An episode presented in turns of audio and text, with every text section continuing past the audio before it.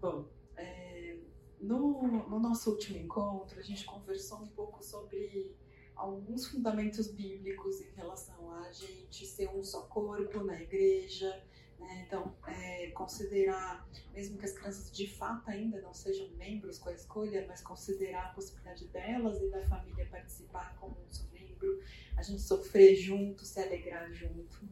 É, a gente citou um pouco o que reino dos céus é dos pequeninos, falou sobre a ovelha perdida, que a gente deixa os 99 para buscar, né, como diz ali Jesus, para buscar aquela que se perdeu é, citou algumas referências em relação a amarmos uns aos outros, a cuidarmos uns dos outros, né?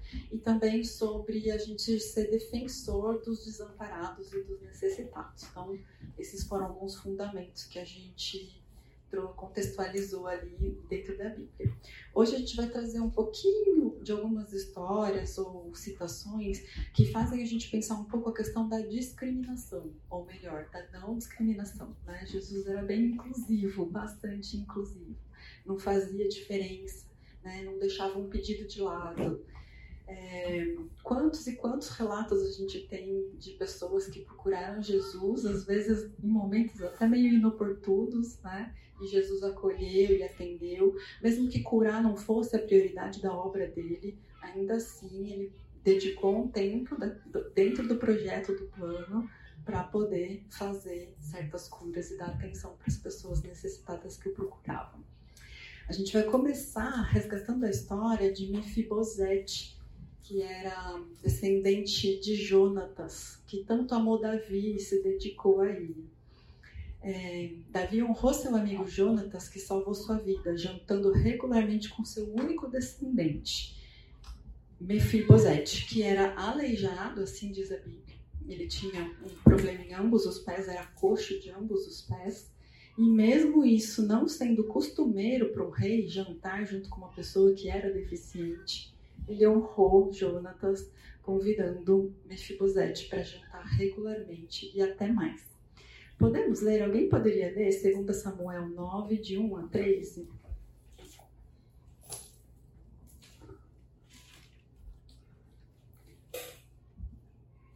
Certa ocasião, Davi perguntou: Resta ainda alguém da família de Saul a quem eu possa mostrar lealdade por causa da minha amizade com Jonas?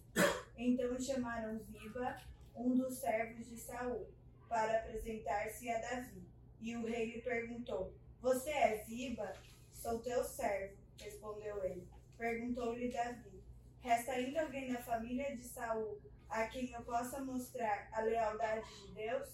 Respondeu Ziba: Ainda há um filho de Jonatas, aleijado dos pés. Onde está ele? perguntou o rei Ziba. Onde está ele? perguntou o rei. Ziba respondeu: Na casa de Maquir, filho de Amiel, em Lodebar. Então o rei Davi mandou trazê-lo de Lodebar. Quando Mefibosete, filho de Jonatas, neto de Saul, compareceu diante de Davi, prostrou-se com o rosto em terra. Mefibosete? perguntou Davi. Ele respondeu: Sim, sou teu servo. Não tenha medo, disse-lhe Davi, pois é certo que eu o tratei com bondade por causa de minha amizade com Jonatas, seu pai. Vou devolver-lhe todas as terras que pertenciam a seu avô Saul, e você comerá sempre a minha mesa. Mefibosete prostrou-se e disse: Quem é o teu servo? Para que te preocupes com um cão morto como eu? Então o rei convocou Ziba e disse: Devolvi ao neto de Saul, seu senhor, tudo que lhe pertencia a ele e à família dele. Você e seus filhos e seus servos cultivarão a terra para ele. Você trará a colheita para que haja provisões na casa do neto de seu senhor. Mas Mefibosete comerá sempre a minha mesa. Ziba tinha quinze filhos e vinte servos. Então Ziba disse ao rei: O teu servo fará tudo o que o rei, o que o rei, mas o Senhor ordenou. Meu senhor ordenou. Assim Mefibosete passou a comer a mesa de Davi, como se fosse um dos seus filhos. Mefibosete tinha um filho, ainda jovem, chamado Mica. e todos os que moravam na casa de Ziba tornaram-se servos de Mefibosete. Então, Mefibosete, que era aleijado dos pés, foi morar em, em Jerusalém, pois passou a comer sempre à mesa do rei. no primeiro encontro, a gente destacou a história de Moisés, que percebe que não tem é, poder de fala, né, potencial de fala, e questiona Deus, e Deus fala: Quem te deu boca? Né?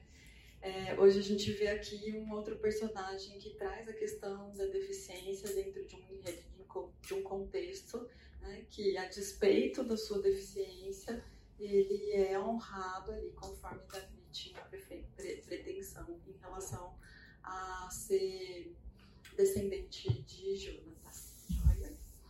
É, a gente acha outras referências também. Então, por exemplo, em Colossenses 3, 8, 11, é, a, gente, é, a gente vê um pouco a questão de, daquela revestir-se, despir-se do velho homem e revestir-se do novo homem, que Cristo é tudo em todos. Né? Então, tirando realmente essa questão de discriminação entre diferença né, entre gregos é, e focando na a questão de sermos irmãos em Cristo, todos serem, estarem unidos por conta disso. Em Filipenses 3, 17 e 21, fala que Jesus transformará nosso corpo de humilhação, Deus, para ser igual ao corpo da sua glória. Mateus 7, 1 a 5. Alguém pode ler, por favor?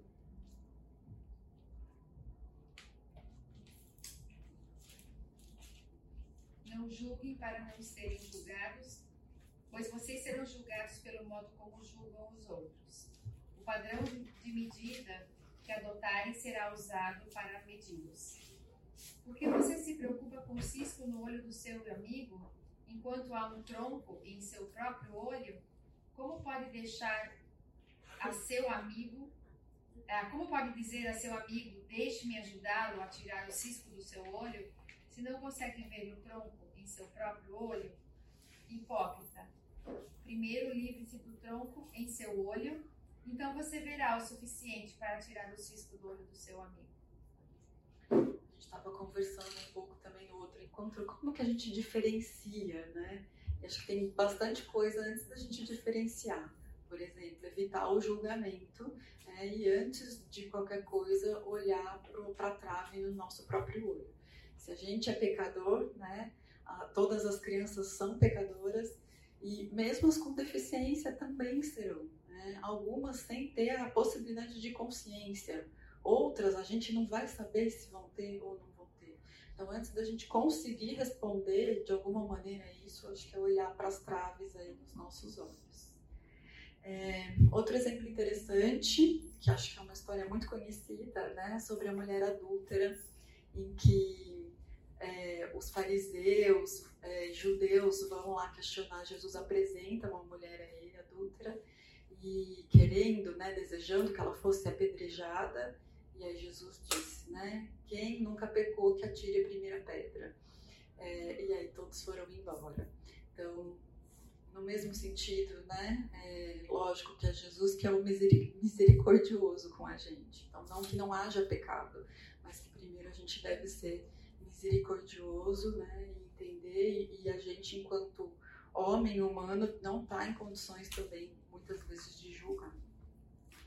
É, e aí, por último, eu trago, a gente traz uma referência é, quando isso acontece com Jesus. Né? Então, uma situação que não é de tanto destaque quanto o próprio processo ali de crucificação, mas logo na sequência da, do caso ali da história da mulher adúltera, Jesus volta no templo para ensinar e aí ele tem a sua autoridade questionada, né? Ou seja, ele é discriminado, né? ele é mal julgado dentro daquilo que ele tem é, de potencial. Quem é você para fazer essas coisas? E aí ele explica, ele argumenta, ele explica de novo, ele argumenta. É um texto longo, acho que depois vocês podem é, rever aí, ler. E aí, por fim, né, quando eles resolvem querer apedrejar Jesus, ele se retira. Né?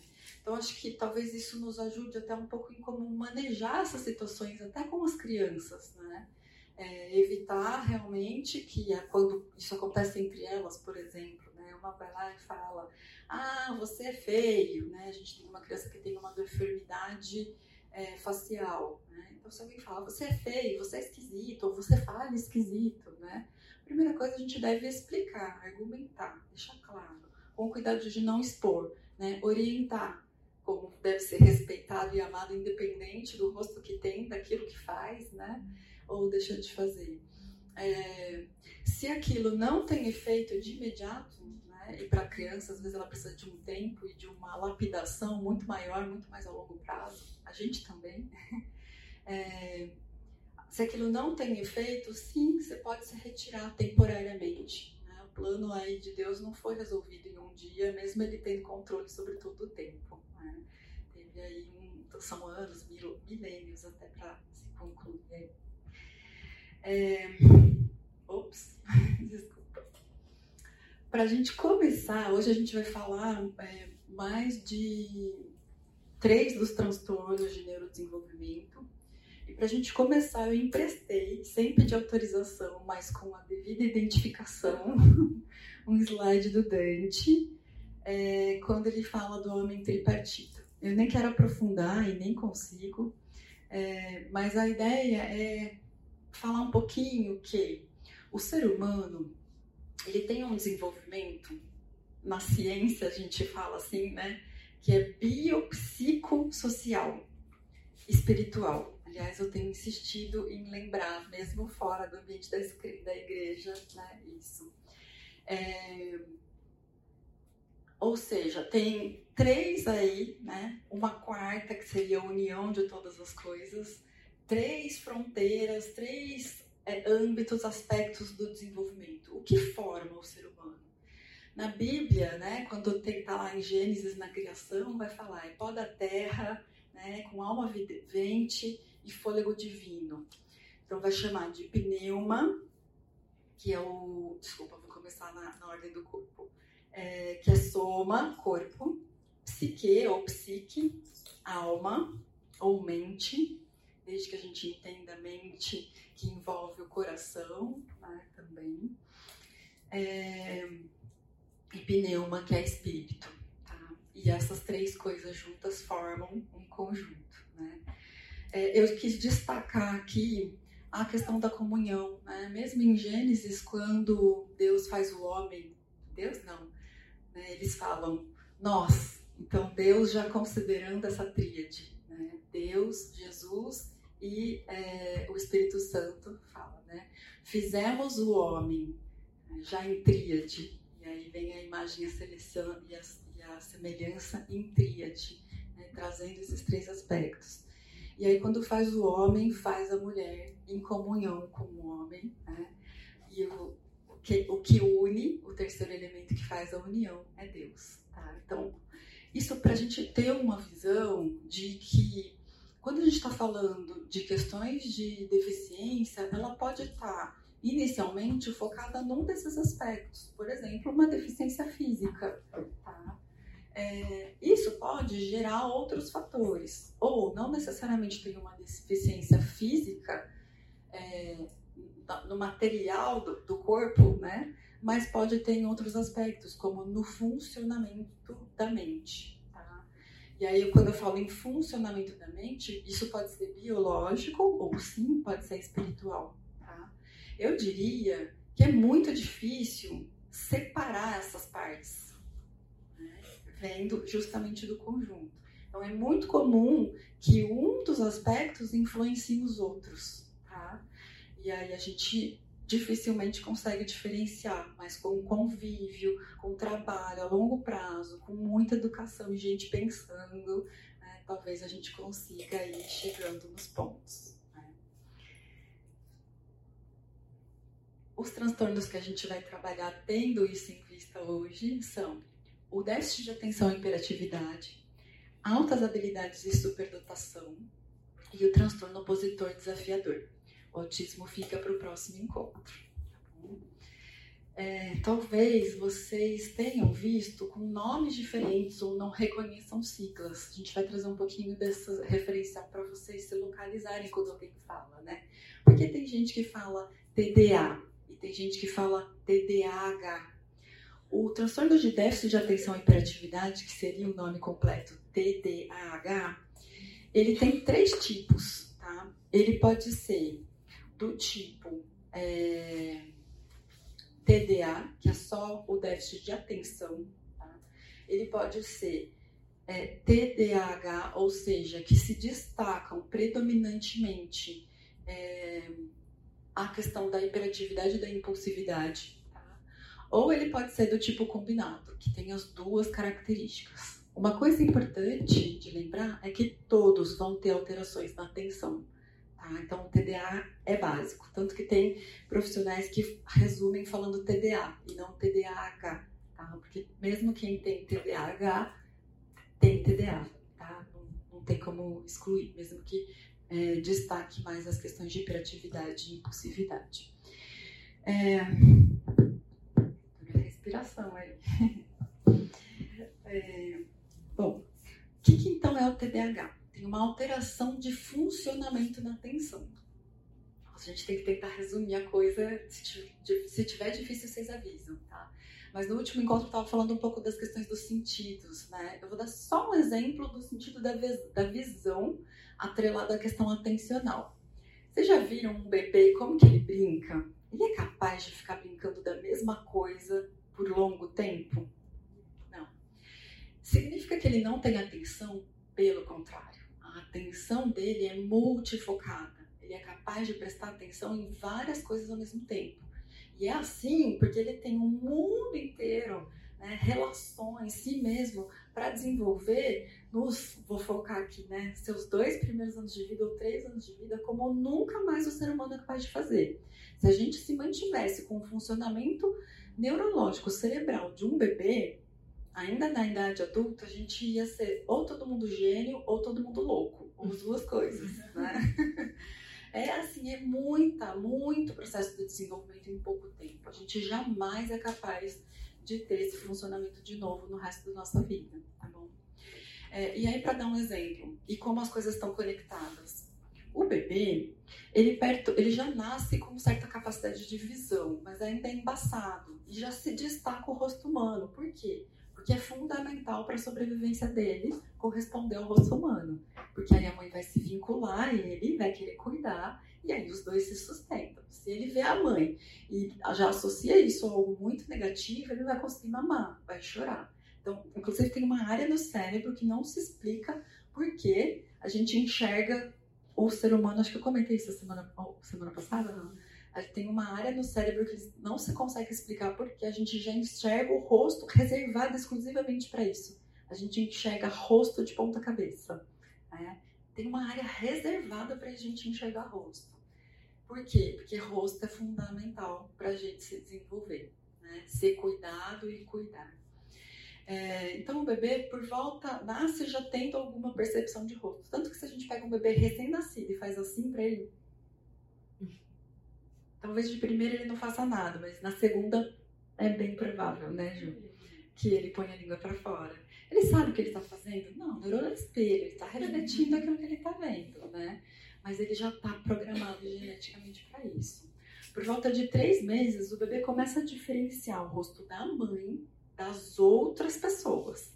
Antes ele diferenciava pelo cheiro, pelo batimento cardíaco, né? pela temperatura, aquela história, né? Na, vai com a mãe que a mãe resolve em cinco minutos.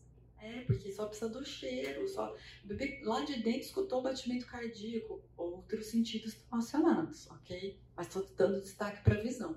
Perto de seis meses, é, seis, eu vou já jogar seis para nove meses, tá bom? Vocês devem ter escutado já falar, talvez, da ansiedade de separação? Isso acontece entre 7 e 9 meses, porque a partir dos 6 meses a criança começa a diferenciar não só o rosto da mãe, mas o rosto das pessoas conhecidas e das pessoas das não conhecidas. Então antes você passeava no, no shopping, sei lá, no parque com o bebê, vinha qualquer pessoa fazia ah, fazia graça, o bebê sorria, né? Aí chega na cidade, vem alguém, ele começa a rir e começa a chorar. E a mãe fala, nossa, não sei o que aconteceu, nunca foi assim, né? Por quê? Porque ele está começando a fazer diferenciação. Como ele diferencia pelo visual, mas pelo afeto, pelo vínculo que foi estabelecido. Opa, essa pessoa não me é conhecida. Isso significa que está sendo desenvolvida uma função, uma capacidade cognitiva, né? Ou seja, antes, aquilo que eu via, quando sumia do meu campo de visão, não existia mais, exceção aquilo que eu precisava muito e guardava dentro de mim. Agora, aquilo que eu vejo sai do meu campo de visão, continua existindo na minha mente, memória. Então, quando a criança é capaz de prestar atenção em detalhes sutis, né, de diferença de tamanho de sobrancelha, de rosto, olha a combinação que envolve um rosto humano de um para outro, né, muitos detalhes, significa que ela tem uma capacidade atencional e a visão está atrelada a isso, a todos os sentidos. Quis mergulhar um pouquinho nisso, é, porque às vezes pode ter até uma desorganização da criança. Então não é que ela tenha uma falha de atenção, né? Mas ela consegue ver, por exemplo, um autista, ele olhar um segundo no rosto de uma pessoa, se for um hipersensível, é como se ele tivesse tirado, sei lá, 3 mil fotos em uma fração de segundo. É muita informação para ele resolver, receber, né? E elaborar. Vai desconectar, tá bom? É, bom, é, em relação então à atenção, a gente vai é, trabalhando essa atenção conforme a gente vai vivendo. Então o bebê vai lá, brinca de uma coisa, volta, brinca com outra. Volta, brinca com aquela coisa de novo e dá continuidade a essas brincadeiras. Por quê? Porque ele precisa prestar atenção em várias coisas ao mesmo tempo. Depois que ele sai de uma fase exploratória, ele precisa mergulhar nas explorações que ele faz e sustentar mais atenção. Então é uma função muito elaborada. Os outros animais não têm essa função. Né? Por isso que a gente chama de função executiva, que está nessa área frontal do cérebro, que o ser humano tem desenvolvido e os outros animais não, ou muito pouco. É, então, quem tem déficit de atenção tem prejuízo nas funções executivas, que é toda essa área cerebral que eu estou falando guardar uma imagem dentro de mim, função simbólica, é assim que a gente começa a falar depois, porque eu sou capaz de reservar uma imagem e transformar num símbolo, numa palavra, para poder coordenar várias palavras e falar depois. Tá? Então, prejuízo nos controles de atenção.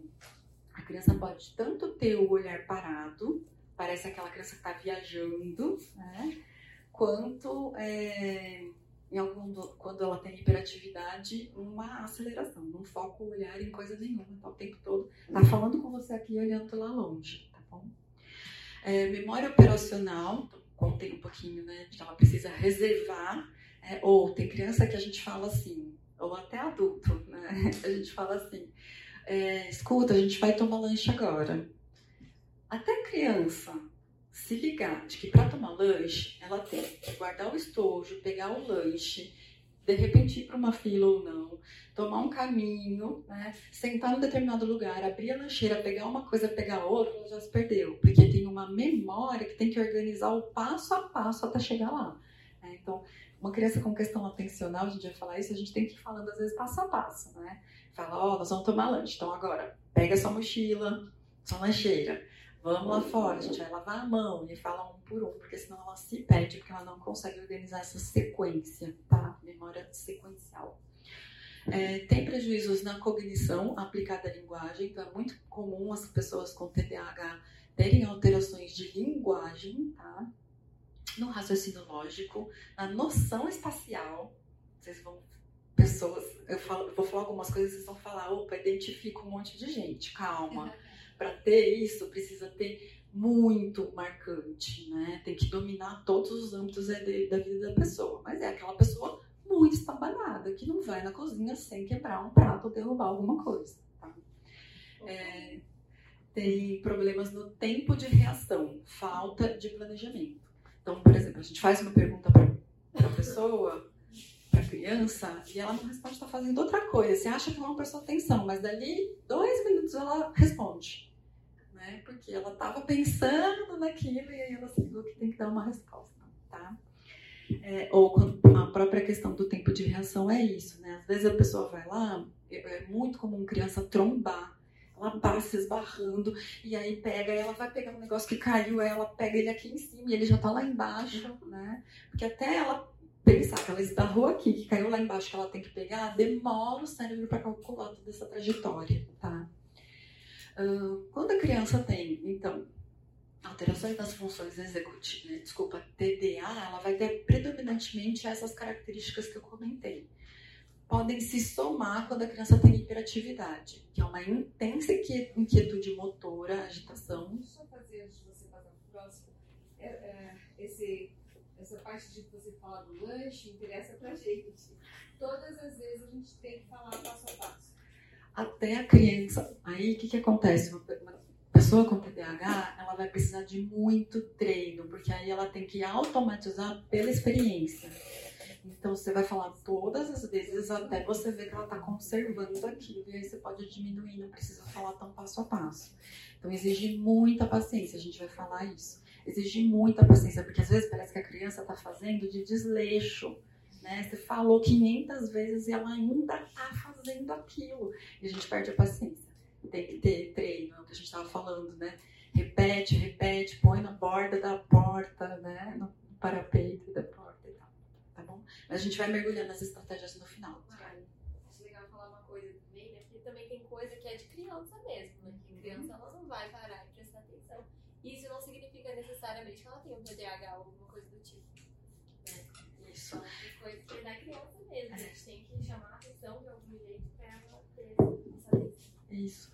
É, uma vez eu recebi um psiquiatra na escola, né? E o psiquiatra falava assim: Ah, eu consigo identificar quem tem TDAH aqui só de olhar.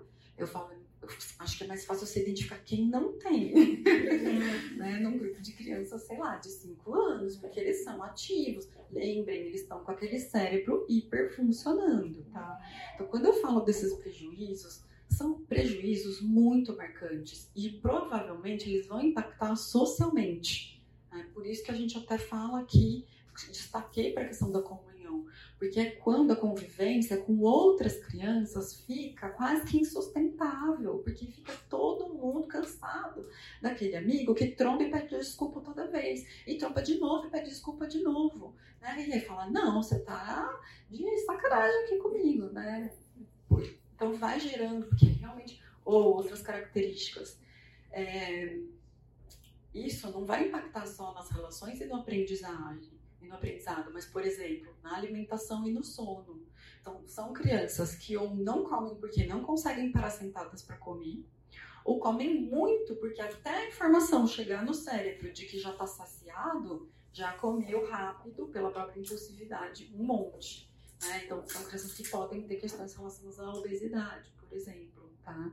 Ou ao sono se falta o funcionamento das funções executivas durante o dia, falta durante a noite. Aquela criança que acorda muitas vezes, que não descansa, está sempre cansado, isso vai aumentando ali lá, último item, a irritabilidade. Né? Porque o cérebro não conseguiu organizar tudo que precisava à noite. É... Bom, então eles são, dessas, a gente estava falando da hiperatividade, muita agitação motora, dificuldade no equilíbrio, uma criança que corre, tropeça, cai com facilidade. Eles são desastrados, muito exploradores, parece que tem que estar tá mexendo em alguma coisa para prestar atenção, e tem, né, algumas vezes, porque o movimento ele é regulatório. Né? A gente falou isso acho que no outro encontro, sabe? A gente está estressado, a gente adulto. Quais são as coisas que te ajudam cotidianamente a equilibrar o estresse? Atividade física. Por quê? Porque você corre, a picada do pernilongo que estava na tua perna já passa a ser nada, porque o seu organismo está muito mais acelerado com outros sentidos. Tá? Então, realmente, a, a, a, gente, às vezes, né, tô nervoso, prestando atenção, fica chacoalhando o pé, né, adulto.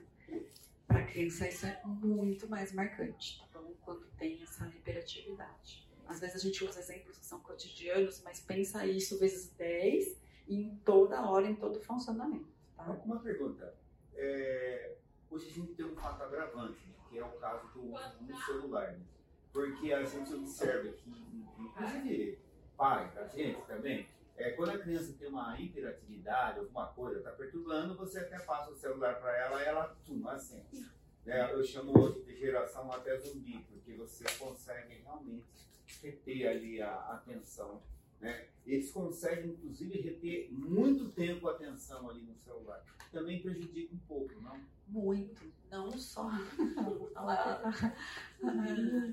a, o, a questão então a questão então de socialização muito porque o celular por exemplo se a gente faz uma pergunta ele não responde no mesmo tempo né?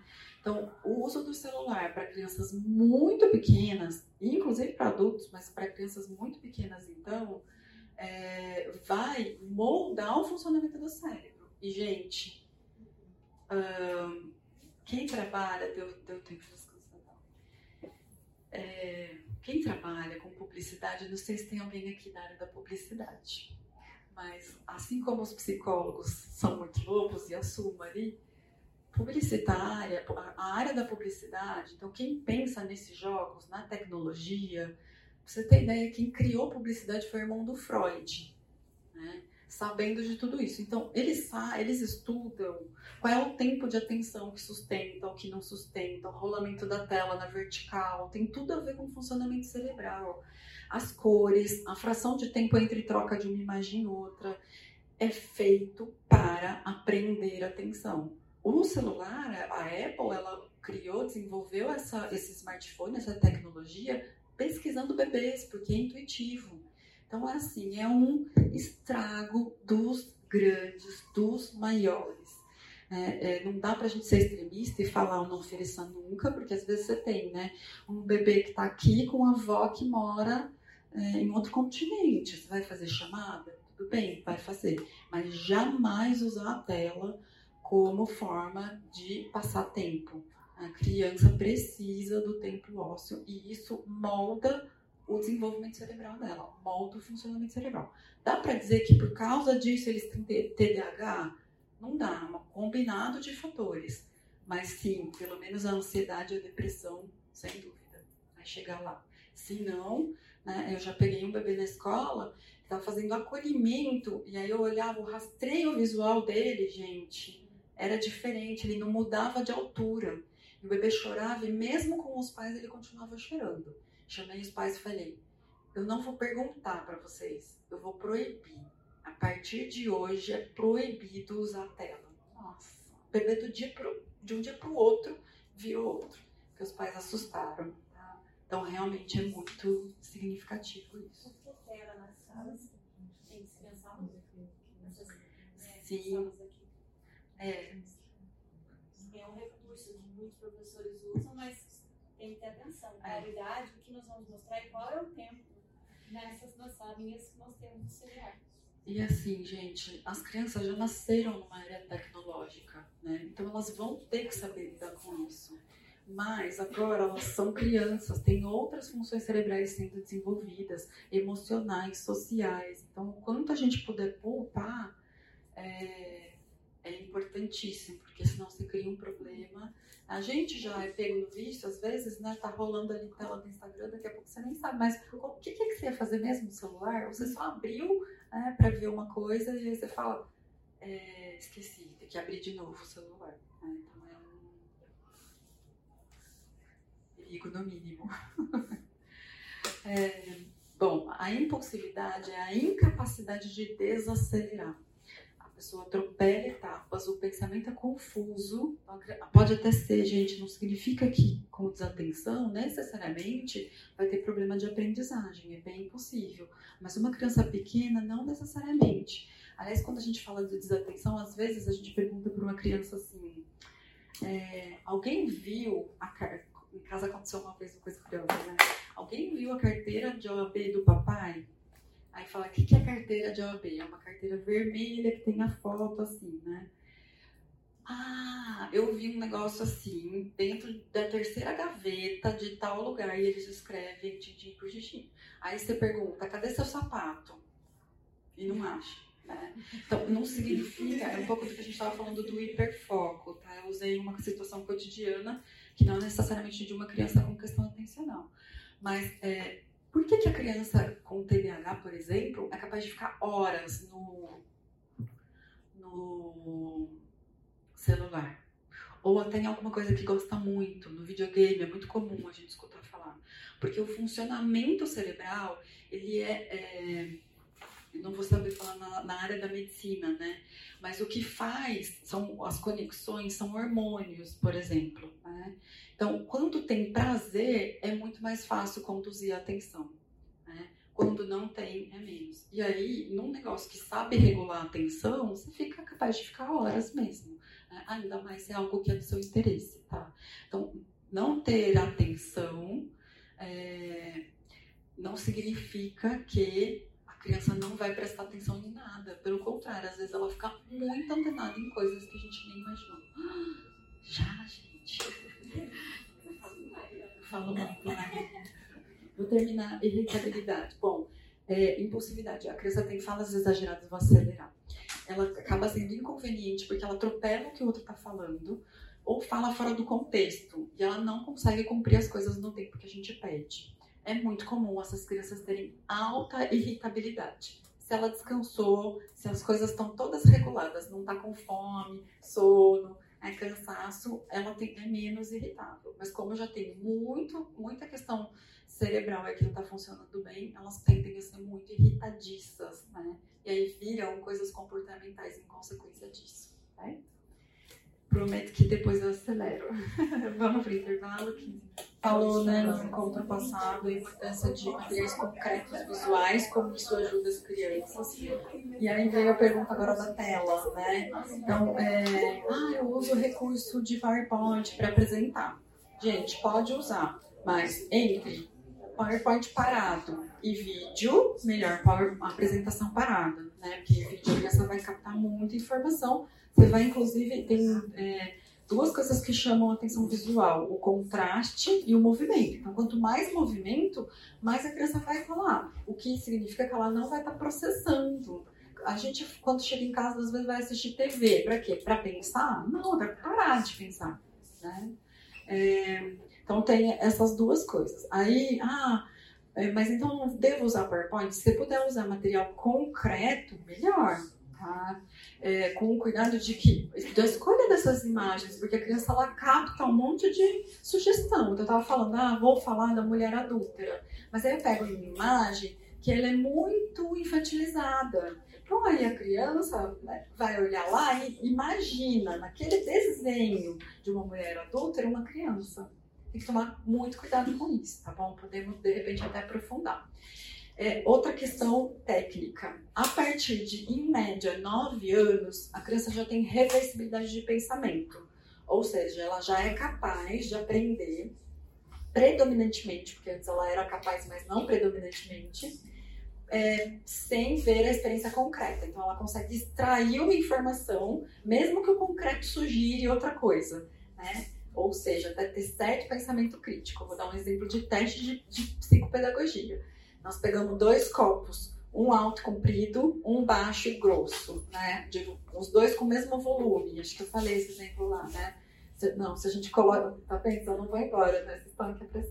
Coloca água no pote, no, no copo grande, muda na frente da criança para o pequeno e pergunta para ela qual copo tem mais água. Ela vai mostrar mais comprido. E aí você fala para ela, mas eu não acrescentei mais água.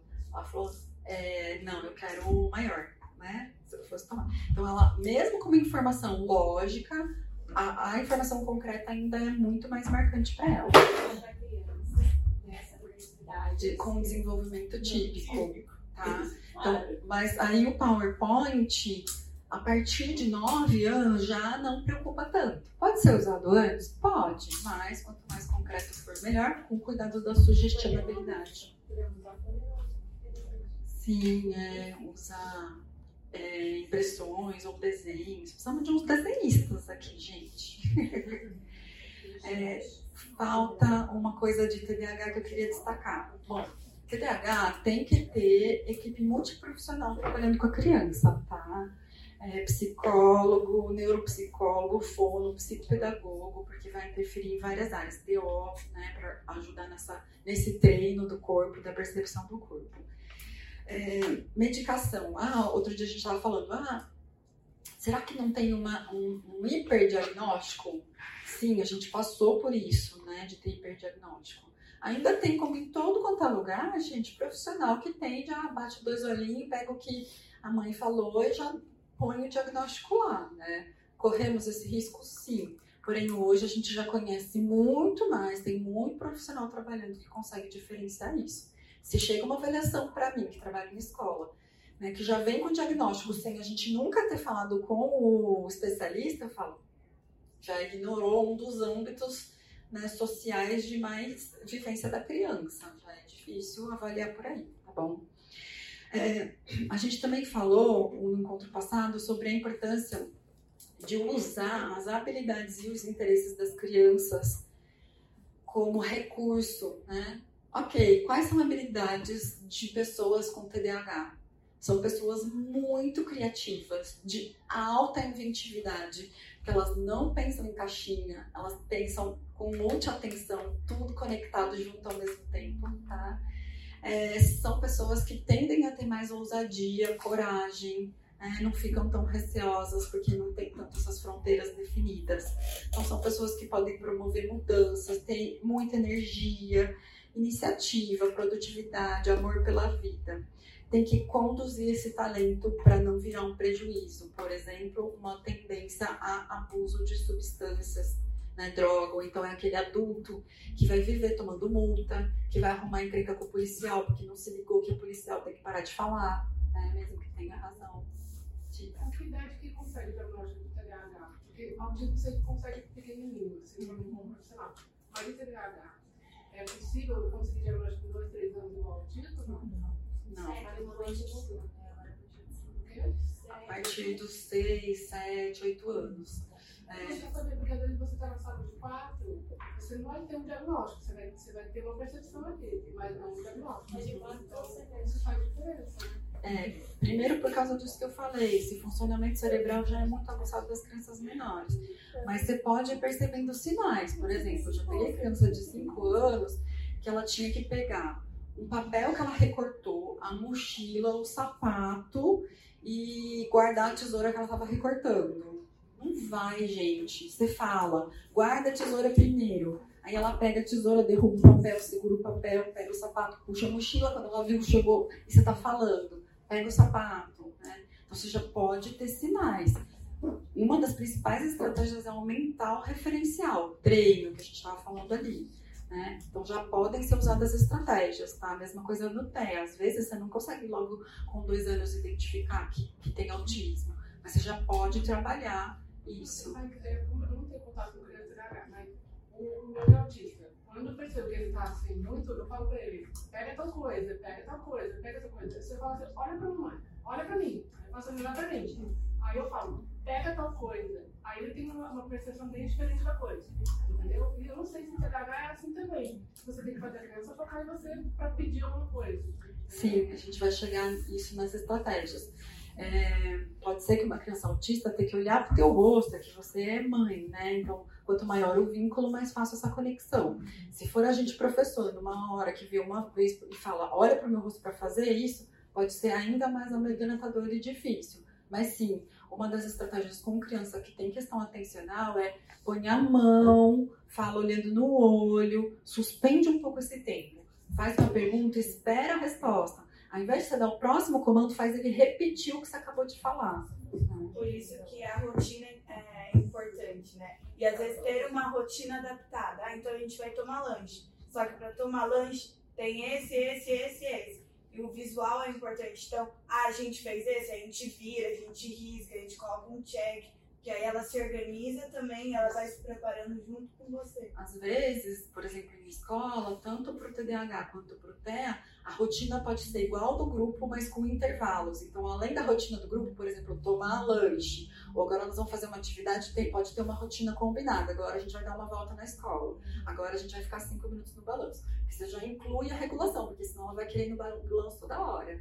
né? Então aí você vai reduzindo até que chegue na rotina como um todo. Ah, vamos para a próxima. É, a gente está falando diagnósticos que a gente sabe que tem na escola, tá bom? Na, na igreja, na escola bíblica. Bíblica, eu penso, foi o pensamento incompleto. É, Então, temos crianças que têm altas habilidades, tá bom? Temos crianças que têm TDAH. Hoje, 5 a 6% das crianças têm TDAH, estima-se, e 2% dos adultos também. É, altas habilidades e superdotação. Talvez escutando isso, a gente até ache legal, né? Tem uma ideia errada de é muito legal ser muito inteligente, mas não é bem por aí, bem longe disso. Né? Porque ter altas habilidades, é você tem um potencial elevado muito grande para determinadas coisas. E, como é, imagina como é difícil, se a gente já fica impaciente, imagina para uma pessoa, tem, eu contei, né, tem um menino que eu conheço, que sozinho, em uma hora, ele conseguiu chegar de expressão numérica a logaritmo, que eu nem lembro mais o que, que é, não faço ideia como que se chega nisso. Sozinho, em uma hora, explicando para os amigos. Né? Imagina a paciência que ele tem que ter com os amigos que ainda estão tentando entender X, o que, que significa, né? numa expressão numérica. Então, é muito difícil regular. Só Deus mesmo para ter tanta inteligência e ao mesmo tempo tanto equilíbrio emocional, tá? É, vai ter muito e, e outras vezes a pessoa tem muita habilidade numa área e quase nada na outra. E é é muito comum, mas não é exclusivo, tá? Que ela tenha pouca habilidade social. Eu falei, às vezes tem uma pessoa que tem falta tato, né? Então ele chega e fala, nossa, que horrível que tá sua saia hoje. É, e aí a, a criança fala, ah, a gente fica tudo chateada. Mas ele só falou, tá horrível mesmo, né? Eu não tô mentindo, tá sendo verdadeiro. É, mas não se fala isso, mas por que, que não se fala? Tá bom, já pedi desculpa, ela continua chateada comigo, né? É, é, é muito difícil para a criança conviver, tá? Hum, então, ela pode ter habilidades em uma ou mais dessas áreas. Envolvimento, criatividade, desculpa, é, na área intelectual, verbal, lógico-matemática, acadêmica, liderança, ou seja, pode ser uma hiperabilidade social mesmo, tá? É, psicomotricidade e artes, e artes variadas, né? A gente estava falando outro dia, Mozart, Beethoven, né? Eram gênios da música, não tem nem dúvida vai ter uma diferença muito grande, uma assincronia entre a idade mental e cronológica. São pessoas com ideias muito complexas e para uma criança, como é difícil, porque você fala, ela está falando nada com nada. E não, ela já chegou no prêmio Nobel de Astronomia. Né? E, e para você, ela está falando nada com nada. É. Oi? Você que não entende, Você que não né? entende. É, o pensamento é divergente, então ela vai discutir, ela vai ser crítica, é original, tem facilidade e rapidez para aprender, muita energia. A cabeça, a gente quando fica animado, você descobriu uma solução para uma coisa, você já não fica acelerado assim? É? Imagina uma pessoa que faz isso o tempo todo.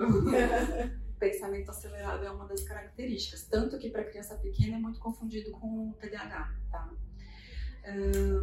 muita curiosidade, tem interesse por desafios, maior intensidade de respostas, então aquela criança que atropela, fala em cima dos outros, alta sensibilidade emocional, ou pela diferença entre intelectual e mental, ou porque tem esses sentidos muito aguçados nesse pensamento acelerado. Vocabulário rico, boa memória, raciocínio abstrato, combinações de interesses únicos, consegue unir mapa geográfico com, sei lá, Tem um menino lá que fez para de uma combinação que eu não fiz ideia de como ele chegou lá. Uh, gosta de trabalhar sozinho ou com pessoas mais velhas. A gente, quando está num assunto que a gente gosta muito também, né? Tende a ser perfeccionista, autocrítico, detalhista. Pode ter empatia e senso de justiça e de humor aguçados, mas nem todos, tá? Uh, eles são vistos como desajustados, esquisitos, eles podem ser hostis pela lógica, acho que já falei, que pode ser rude com os amigos, falar muito sem parar, não escuta, resolve as coisas do jeito que quer, às vezes é agressivo porque fica irritado, pode ter um conceito negativo de si. Eu sou muito bom para fazer umas coisas geniais, mas eu não consigo uh, limpar meu sapato que eu pisei no cocô do cachorro. E aí, como, como pode ser? Sou muito bom e uma coisinha pequena eu não dou conta. Né? Uh, hiperativos, ansiosos, emotivos, difíceis de conviver. A gente tem altas habilidades do tipo introvertido, essa energia buscada internamente, ou muito extrovertido, a energia externa. É muito mais provável que o externo, é, o extrovertido, ele, a gente identifique com mais facilidade. Mas fiquem atentos, a gente tem gente com tipo introvertido aqui. Então, é uma criança que não vai dar trabalho, mas ela vai estar possivelmente em sofrimento. Eu conheço um menino que ele fica com a pele aqui, ó, do pescoço em carne viva. Que ele se segura para não atropelar os outros que estão pensando numa coisa e ele não quer ser, e aí ele já tá lá longe, e aí ele fica assim, ó, coçando para segurar. Né? Muito Posso difícil. fazer uma pergunta? Não sei se eu vou fugir muito do que você está falando. Quando você falar de altas habilidades de superdotação, lá em Gênesis 1, 26 fala, também disse Deus, façamos o homem à nossa imagem, conforme a nossa semelhança, tenha ele domínio sobre os peixes, e aí fala sobre os domínios do homem. Seria que isso, isso daí é, é, é um resquício do que Adão tinha lá no Jardim do Éden? Não sei E te que o homem dizer, perdeu pelo pecado, tudo isso. eu não sei te dizer com certeza, mas eu aposto que sim. É, com Porque a eu diferença gente que falando isso acaba sendo, entre aspas, um problema, mas acho que o ser humano foi criado para ser assim. A imagem e semelhança de Deus com inteligência, superdotado. Qual o problema? A gente não foi criado só com inteligência. Então a gente também foi criado com espiritualidade. E aí, com dois mil anos, pelo menos, pós-Cristo, tem muito pecado separando, inclusive geneticamente. Muita coisa sujando aí esse caminho. Então pode ser um resquício que eu não vou dizer que é privilégio, a não ser que tivesse todos os outros sendo levados. Tanto que com é, pessoas com altas habilidades, eles vão ter autoridade com alguém que é muito sábio. Você quer uma, uma criança com altas habilidades para desenvolver, é ter alguém que é muito sábio. E sábio no sentido de inteligência, que consegue dar nutriente, alimento para a criança, e sábio no sentido de é, controle emocional, de habilidade espiritual, que vai conseguir mediar, ter paciência, porque é assim desesperador. Vocês já viveram alguma coisa que alguém fazia muito bem, tu tava do lado e não conseguia fazer de jeito nenhum? Eu lembro de jogar é, aquele joguinho de bomba no computador, como é que chamava? Batalha naval. Não, É aquele aquele que dois, um, e aí, e aí tinha Mina, mina, né? Eu era muito mina, Isso, eu era muito boa. Minha, irmã- minha irmã era péssima com tecnologia e não entendia aquela parada lá. Nossa, mas ela me deu uma bronca do tipo, calma, deixa eu pensar pra eu aprender? Deve ser é difícil conviver, com certeza. Ahn, vamos lá. Pode. Eu chego vou falar um pouco né, do transtorno opositor desafiador. Ele é muito comum em comorbidades. Por exemplo, o autista muitas vezes tem TOD junto. O TDAH é um laudo que eu falo, quando ele vem sozinha, muitas vezes as pessoas ficam um pouco desconfiadas e falam assim, é má educação, né? Esse é um grande pro- problema do TOD. Por quê? Eu falo que desde bebezinho a gente já nasce pecador. E todo bebê também testa sua mãe com choros, com birras. E essa criança tem esse coração já. E como eu vou diferenciar? É o Todd ou ela? Porque é muito comum. Eu já fui muitos anos professora de sala de aula. Todas as crianças te testam o tempo todo para saber o seu limite. E aí você fica assim, e agora? Um Todd? A diferença do Todd que ela vai sempre, ela não vai desistir de atingir o seu limite. E o outro, quando chega no seu limite, ele para. O Todd não, tá? Então, ele tem uma inadequação assumida com essa forma relacionada. Ele tem, e ele também, assim, ele desiste muito rápido dele mesmo. Ele se sente muitas vezes incapaz. E todas as vezes que ele acaba se sentindo incapaz, ele se torna mais agressivo, mais desafiador, sabe? Ele te provoca mais. É, é muito comum. E tem crianças aqui na igreja, sim, que tem esse laudo também, tá? Todas as que nós falamos são crianças de alguns pais que preencheram tá, no Ministério, no MyKids, e relataram que é algum diagnóstico que eles têm. É que eu falei com a Cris que algumas pessoas estão com acesso, outras não. Né? Eu pedi para Natanael disponibilizar. E esses foram alguns pais que eu tive que conseguir ter o contato e pedir para eles, por favor, preencham, tá? Porque tem muitos ali que não preencheram. Um, eles têm um círculo vicioso, muito vingativo, ele é rancoroso. Aí, um TDAH esbarrou nele, tropeçou, ele não entende a desculpa. Ele vai querer se vingar, ele vai querer bater, ele vai querer agredir, ele não vai esquecer. No domingo que vem, ah, mas aquele amigo meu, ó, bateu em mim. Ele é muito, muito rancoroso, tá? É, e aí eu falo assim, mas mesmo assim nós temos que trabalhar o coração dessa criança. Levar ele ao conhecimento de Deus, ao perdão. É um pouquinho mais difícil, é, por causa dessa relação, tá? Mas não podemos desistir. É o que eu sempre. É o treino, né? repetir, repetir, repetir sem cansar e sem cessar. Tá? Ele busca atenção e para essa validação ele usa formas, infelizmente, ele usa formas negativas dessa atenção. Ele não quer te chamar a atenção com coisas boas que você olhe para ele. Ele sempre faz algo errado para obter a atenção ou do amigo ou sua. Tá? É, ele tem problema de comportamento, de conduta, dificuldades com autoridades, você desafia todas as regras, todas. Você fala assim, agora é hora de pôr o tênis, ele vai tirar o tênis do pé. Vai, ele não vai pôr, vai jogar fora, vai jogar pela janela, ainda vai jogar o do amigo. Ele é essa criança.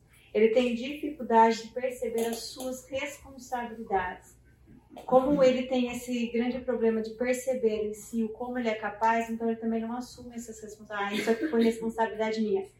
Ah, não, é, eu derrubei essa folha. Não, fui eu, ele justifica. Não, mas é porque, não, ele não fala assim, não, eu derrubei, foi sem querer, mas eu derrubei, então eu peguei, desculpa, não faço mais isso. Ele não tem isso, tá? Ele tem muita irritabilidade, acessos de raivas, frustrações repetidas, e se envolve muito em conflitos. E é uma criança muito propensa à depressão e ou ansiedade, tá? Esse é um pouquinho o que eu falo.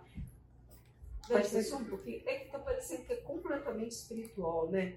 Para pessoa que não, nunca lidou, nunca viu esse tipo de termo. Os outros dá para perceber que eles são diferentes e tem coisas muito óbvias, mas esse daí é uma criança cheia de pecado mesmo. Sim. Mas o diagnóstico é feito assim com uma ressonância, com alguma coisa que percebe. É uma avaliação neuropsicológica que ele fazia, ah, são testes. É, de dos outros transtornos que a gente viu, os fatores hereditários, genéticos de funcionamento são muito mais marcantes. Uhum. Nesse, geralmente, ele aparece combinado. Então, se não é uma criança que tem outra deficiência, é rebeldia e ponto. Ah, tá. É, por isso que eu queria saber. Então, por isso que eu disse, lembra que eu disse no começo, assim, que quando é sozinho é para não desconfiar, mas quando ele ah, é com o outro... Claro. Então, lembra? Deixa eu perguntar uma coisa, porque assim, a Ana Clara tá com 16. Mas a Ana Clara, quando pequena, a gente brinca que ela foi domada. Foi a vara que colocou. Não, verdade. Com oito meses, quando ela queria uma coisa que você não dava, batia a cabeça aonde estava. Ou abria a perna, batia no chão, estava perto da parede, era da parede. E a vara que deu jeito.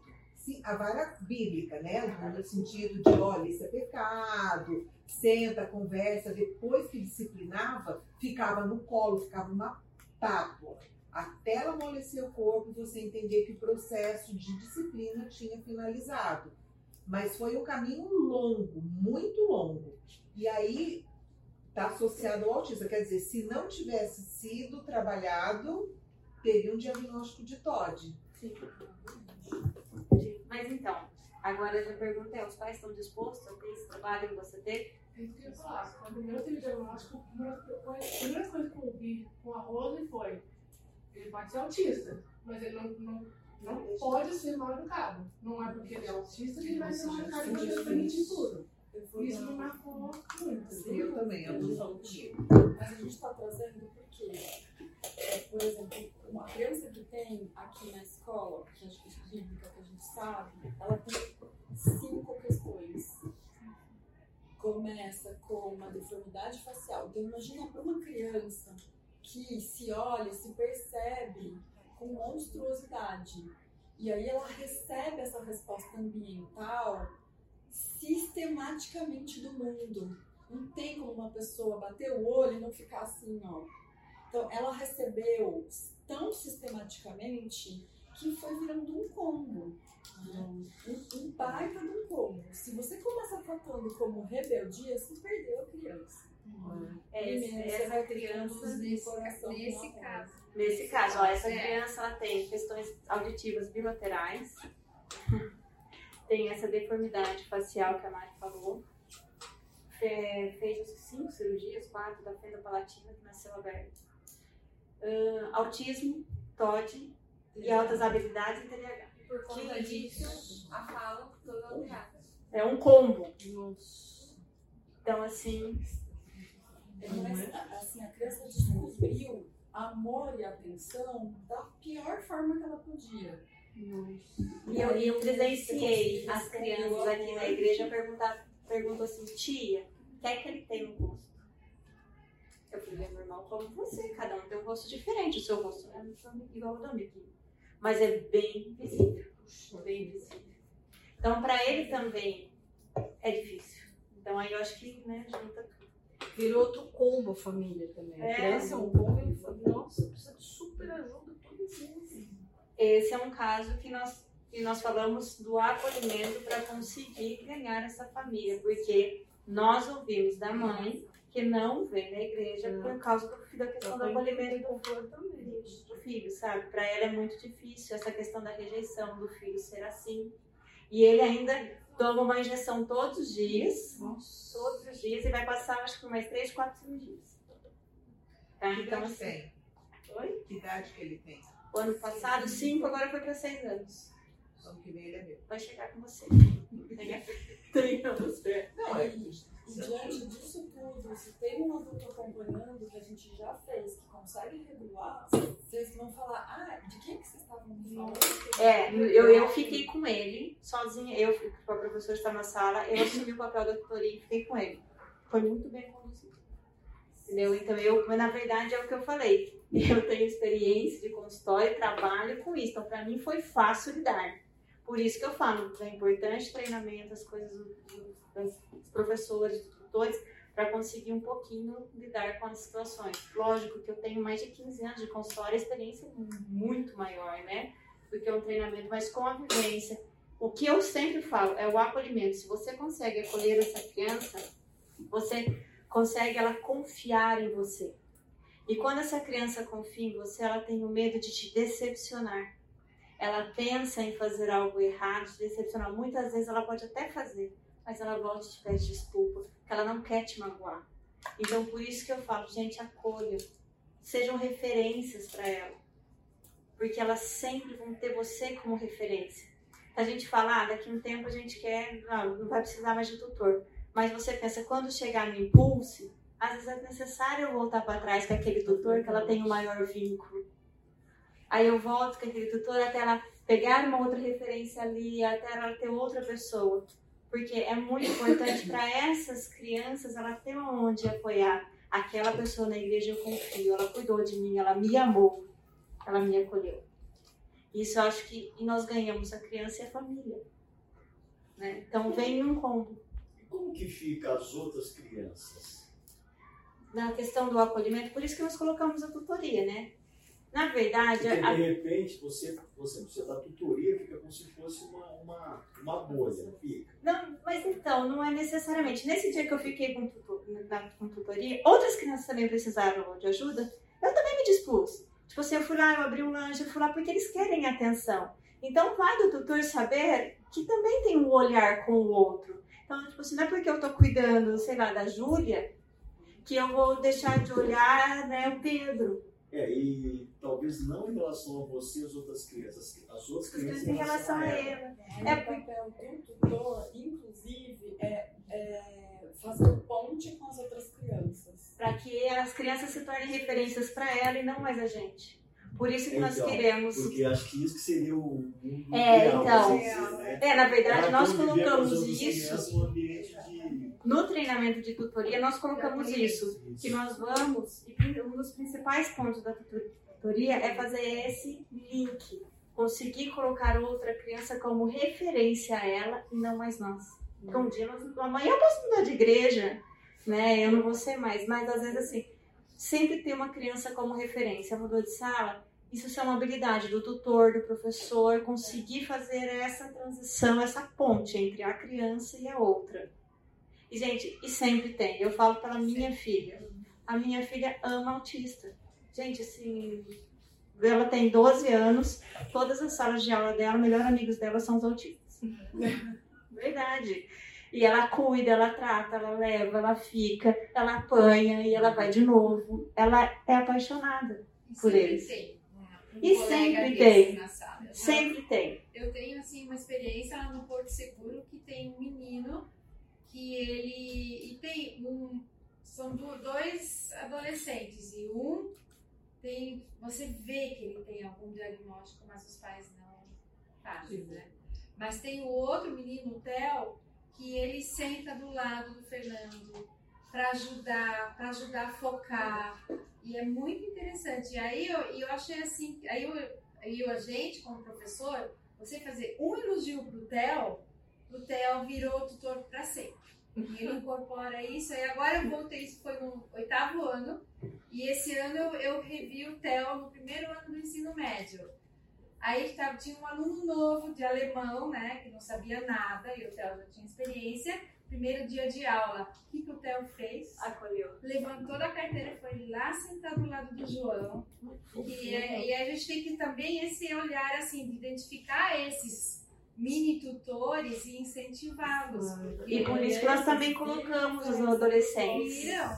Hoje, criançada de 4 anos, a coisa mais linda, uma menina na porta, chorando, chorando, e assim, auxiliar tentando trazer ela pra dentro, aí a professora também. Aí o Pedro foi lá buscar uma boneca, foi até ali na porta entregar a boneca pra menina. Eles têm uma sensibilidade, as crianças têm, gente. Nós só precisamos trabalhar essa sensibilidade, Eles estimular. mão, vem comigo. É, é, chora, a mamãe já volta. É, e a gente tem que usar realmente isso nas Sim. crianças. Sim. Já tá tendo tutor de manhã? Então, na verdade, nós já nós não colocamos ainda, porque nós estávamos terminando o treinamento para conseguir organizar essa relação da escala, Tem como Bárbara. ficar. É, é assim, teve algum problema na sala, eu Tem sempre. Tem a Bárbara. É, isso, eu sempre vou em todas as salas. Mas você só foi contratado pro, po- pro pessoal da manhã? Da noite também me chama. É, vai pra noite, Bárbara, por favor. É, Olha, mas já te dando sopa aí, ó. Ó, tem a Ju, é ela, a Ju Ju. também veio. Juju, contamos com você. Aí, auxiliares também que fizeram com a gente a formação de tutores. Então, às vezes, vocês pegarem adolescentes, crianças mais velhas, é, para eles é intuitivo, é impressionante. assim. Temos aqui uma aqui presente. É. Ó, agora nós vamos falar um pouquinho das estratégias de relacionamento, tá? É falar olhando nos olhos, no rosto, nunca falar de cima para baixo, sempre na altura da criança. Ah, mas tem dor no joelho, senta. Sabe? Sempre falar à altura do rosto. Lógico que né, vai chegar numa idade que nós vamos ter que erguer o pé. Principalmente quem trabalha aqui com os adolescentes no impulso e vai ficar na ponta do pé. Não sei como usa salto. Mas fale sempre olhando no rosto. Pede pra ele sentar. É.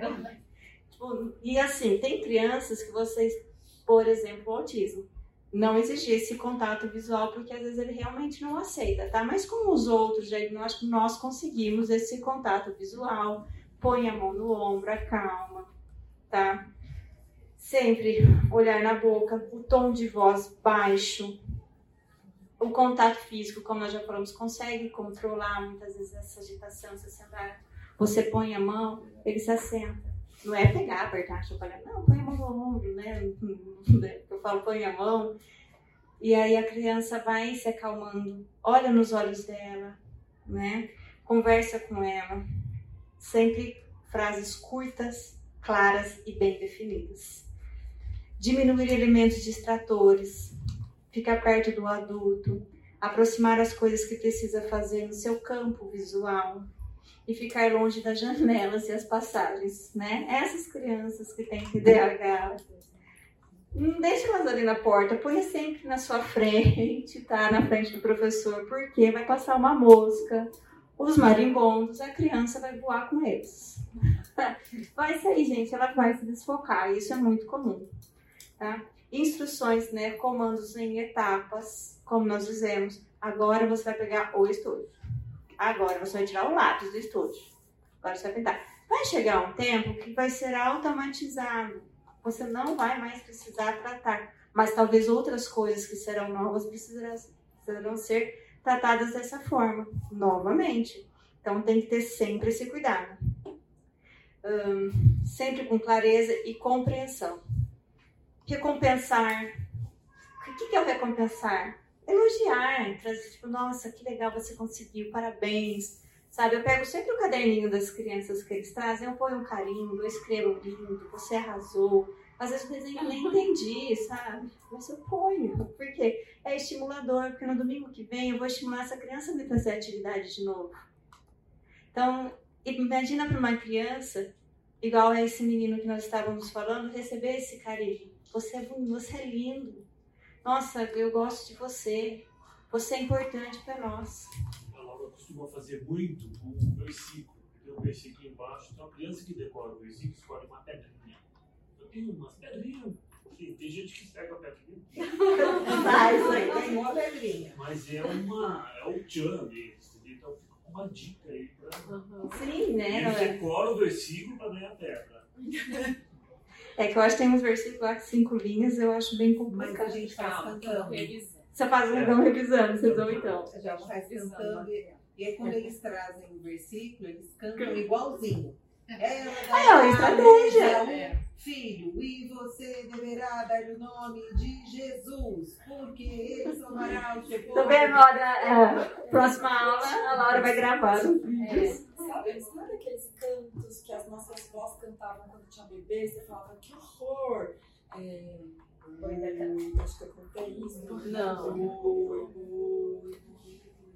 Oi, da cara. Ritmo, rotina. A criança sabe que ela vai encontrar depois. Referencial externo maior, ela não fica tão perdida. Ela já tem feliz. E da voz, que é do espírito. Facilitar, auxiliar nas atividades, tá? Então, às vezes eles têm muita dificuldade nessas questões.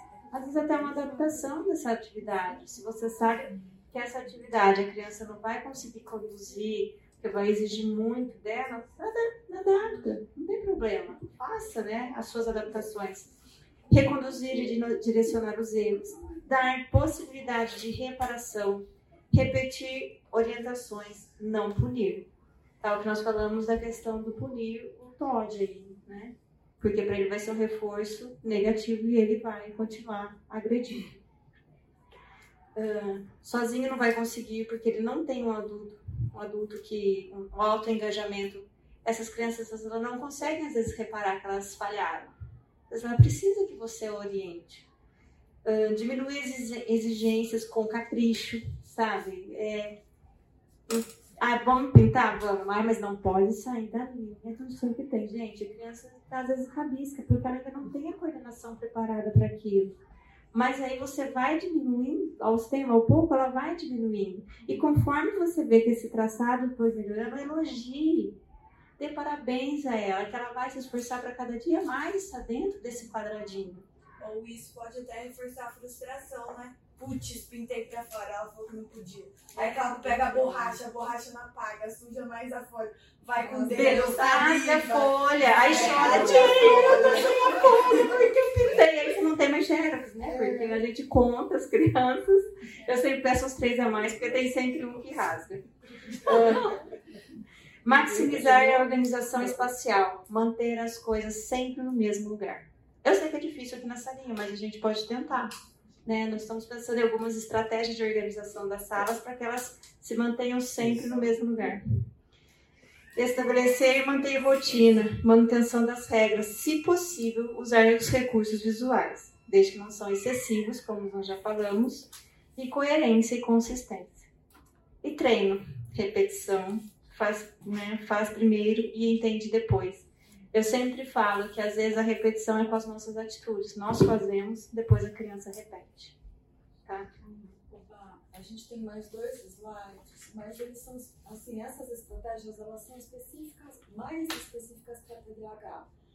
São boas para outras crianças, sem dúvida. A gente compartilha por escrito. Acho que a gente pode encerrar com o último slide. Também qualquer coisa no domingo que vem. Você retoma essas duas. Não, mas o Natanael, eu vou pedir para ele colocar também no slide. Tá. Então, nós queríamos encerrar com esse slide e que é algo que a gente tem de propósito, porque não é fácil trabalhar com essas crianças. Mas tudo o que fizeres, fazei de todo o coração, como para o Senhor e não para outros. Então, pensar nisso um pouquinho, né? Termos paciência e sabedoria para lidar com todos esses desafios. Mas é gratificante.